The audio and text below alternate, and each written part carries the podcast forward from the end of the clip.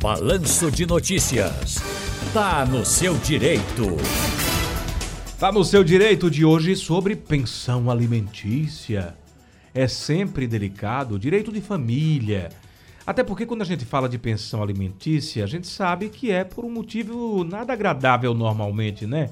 É um divórcio, uma separação, um casal que por algum motivo não tá junto, o filho ficou com um, o outro tem que chegar junto ali financeiramente, claro, é obrigação. Mas você sabe quando um filho pode perder o direito à pensão alimentícia? Quem conversa com a gente sobre o assunto é o advogado especialista em direito de família, doutor João Bosco Albuquerque. Boa tarde, doutor. Boa tarde, Tiago. Boa tarde a todos os ouvintes da Rádio Jornal. Tudo bem? Tudo bem, graças a Deus. Doutor João, é sempre uma questão delicada, né? O senhor, como é, advogado especialista em direito de família, sabe que um divórcio nem sempre ele é feito amigavelmente. Muitas vezes vai para o litígio, não é isso?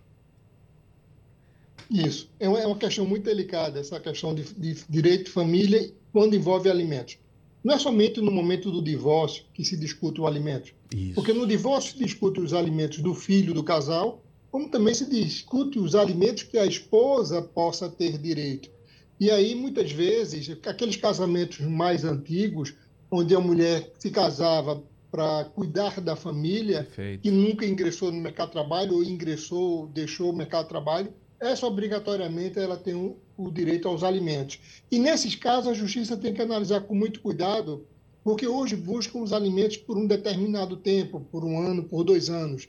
E aí esses casamentos mais antigos a justiça tem analisado com muita cautela. Já os casamentos mais recentes que discutem os alimentos para a esposa, mas por um determinado período de tempo, por um ano, por dois anos, e depois acabou, acabou.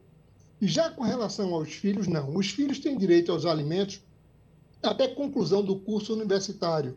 Então, muitas vezes, o filho ingressou mais tarde na faculdade e aí ele vai demorar mais um tempo, dependendo do curso, então ele terá um, uns 25 anos, 26 anos. A justiça não estabelece uma data, nenhum limite. Tem filhos, por ter uma, uma doença, por exemplo, uma doença muito grave, esse filho jamais deixará de receber os alimentos. Os alimentos, o pai será obrigado a pagar, tanto o pai quanto a mãe.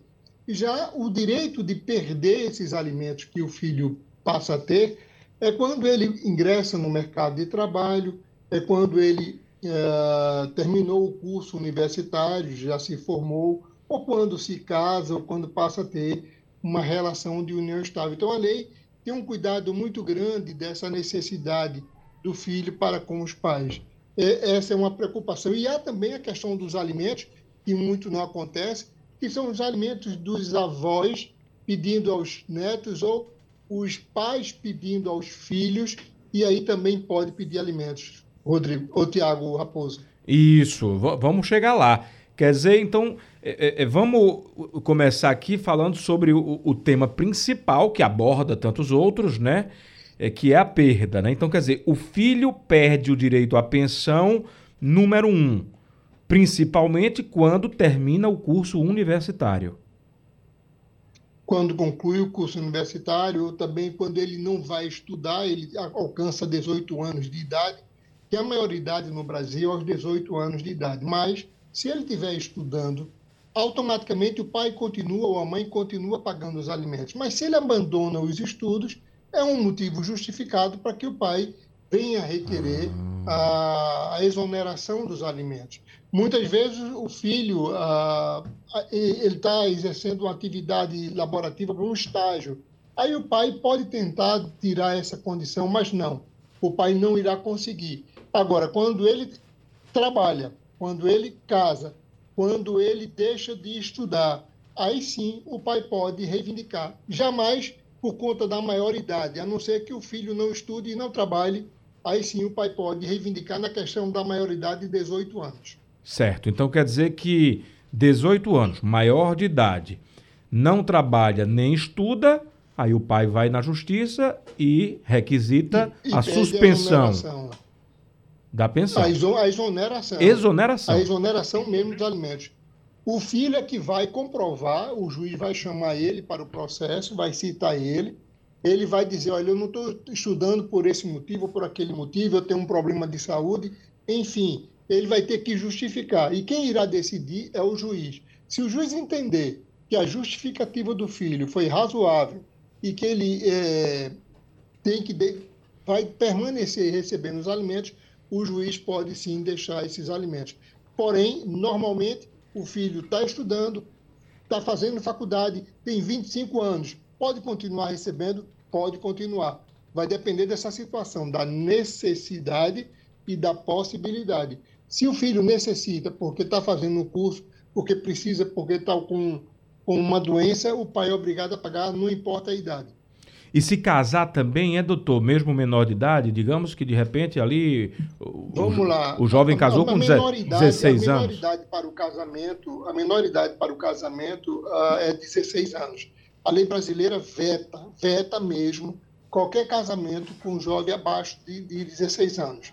Então, eu já tive um processo que a, a, a moça tinha tido um filho de um, de um rapaz, o rapaz pediu ela em casamento, noivar, e a gente entrou com um processo pedindo autorização judicial e o juiz negou esse casamento porque a lei veda essa questão de menor de 15 anos casar, mas ela teve um filho dele a lei proíbe. Quando ela completar 16 anos, o pai e a mãe autorizam. Se o pai não autorizar, ingressa na justiça pedindo o suprimento de outorga, mas aí a idade núbil no Brasil é a partir dos 16 anos.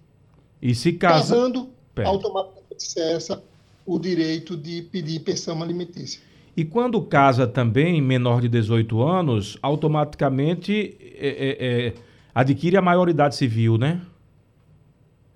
É, com, com o casamento, é, cessa a obrigatoriedade do pai de pagar. Há, há uma questão muito em moda atualmente, é a questão da união estável. O jovem hoje que namora, ele passa a viver, muitas vezes, na casa do namorado, na namorada, e ela na casa dele, e aí essa relação de namoro, ela se parece muito com a união estável. E alguns pais entendem que a filha hoje está casada, está vivendo com uma pessoa, por conta do que há uma equiparação entre a união estável e o casamento.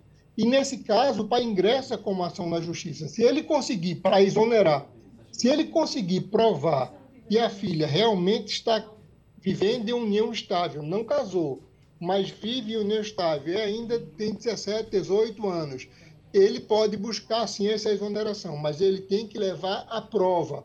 Se ele não prova, dificilmente o juiz irá extinguir essa pensão alimentícia.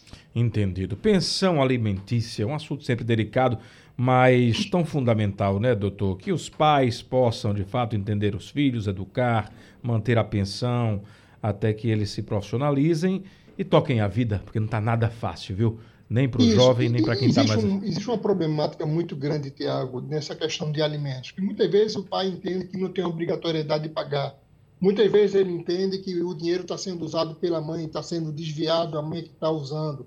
E aí começa toda essa confusão. Muitas vezes a planilha que é apresentada é uma despesa muito alta e ele diz que não tem condições. Aí, enfim, é um problema que o juiz vai analisar com muita calma aquela necessidade do filho, não importa a idade, se ele necessita, poderá conceder. No caso de menor de idade, os alimentos é presumíveis. O que é isso? A mãe, se não tiver o documento, só em ser de menor, já presume-se que ele precisa. Nos filhos que têm maior idade, acima de 18 anos, há uma necessidade da prova, de você levar o documento que comprove todo aquele rol de necessidade que o filho tem.